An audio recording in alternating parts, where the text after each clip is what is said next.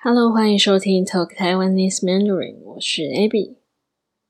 在这集开始之前，我想先跟大家宣布两件事。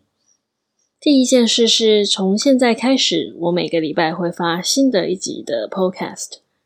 没有意外的话，我会在每个礼拜三发新的一集。这个是我的重大决定。每个礼拜做一集其实不简单。做 Podcast 听起来好像蛮轻松的，但是做起来没有想象中的轻松。从写文字稿、录音、剪接到编辑什么的，都需要花很多的时间跟心力。制作这个 Podcast，我需要听众，也就是你们大家的支持，我才能够一直做下去。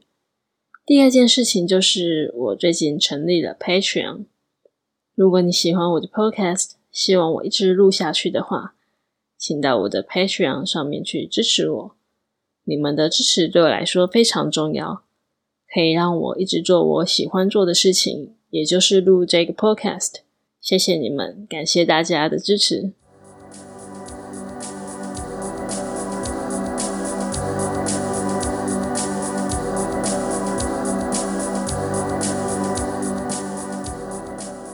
好，今天我想跟大家聊聊一部国片，叫做《赛德克巴莱》。国片的意思就是台湾电影。我常常被我的学生问说，可不可以推荐一些好看的台湾电影？我就会推荐几部我觉得不错的台湾电影给他们。但是有一部非常好的台湾电影，我很喜欢。但是我不能推荐给他们，为什么呢？因为在这部电影里没有人说中文。它主要的两种语言，一个是赛德克语，赛德克是台湾原住民的其中一族；另一个语言是日语。所以说，这不是可以拿来学中文的电影。你可能会想，为什么这个台湾电影不说中文，也不说台语？却说赛德克语跟日语，我今天就要跟大家介绍一下这部电影。这个电影是在讲台湾的一段历史事件。对台湾的历史有一点了解的人，应该知道，台湾以前被日本殖民过。在一八九五年的时候，中国跟日本打仗输了，中国那时的政府就把台湾让给日本统治。所以，台湾被日本殖民了五十年。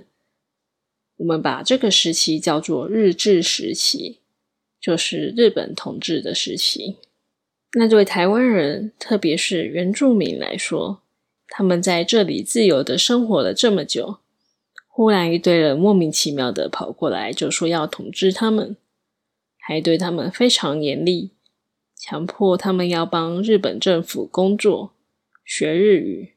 而且慢慢的失去自己的文化跟信仰，他们当然会很不高兴，会想要反抗，所以就发生了很多反抗事件。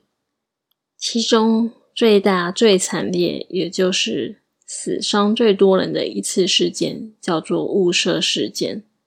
因为这个事件发生在叫做雾社的地方，在台湾的南投。那这部电影主要就是在讲雾社事件，原住民跟日本人不同的立场。这部电影不是为了要让大家觉得日本人很过分，杀了这么多台湾人什么的，也不是为了要让大家觉得日本人很好啊，把台湾统治的很好，而是要让大家去感受这一个真实的历史事件，去了解它。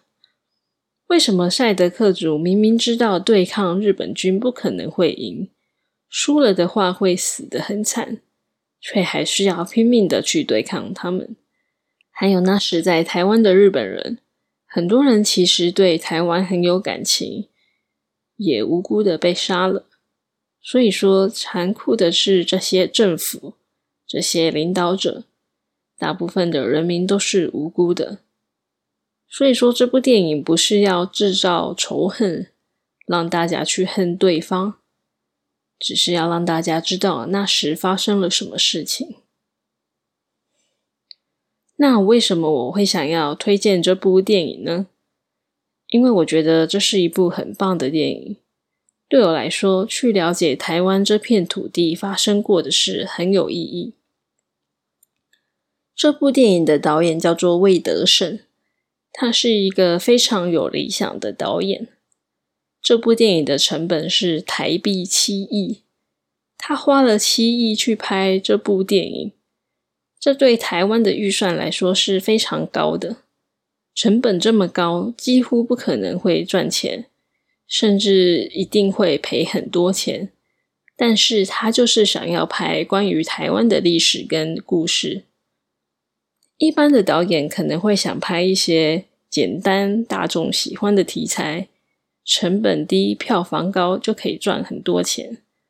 但是他是为了理想跟梦想拍关于台湾的电影，让我觉得很感动。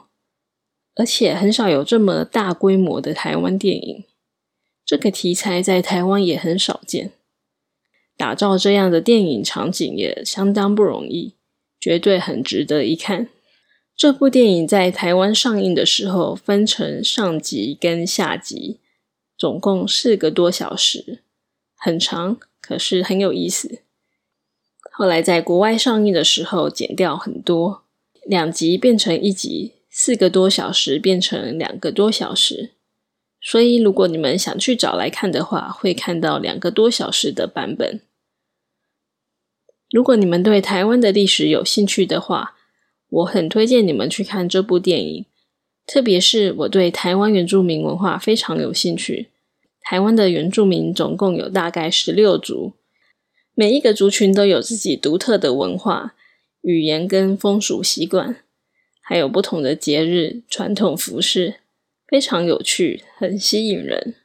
那雾社事件中跟日本人对抗的族群就是其中的赛德克族。在《赛德克巴莱》这部电影中，深刻的描写了赛德克族的文化跟信仰，还有他们的传统服装是非常有意思的。好，今天这一集就是介绍《赛德克巴莱》这部电影。听了之后，你们有没有想找来看呢？如果你看过的话，或是你去找来看之后，欢迎告诉我你的感想哦。那我们就下次见喽，拜拜。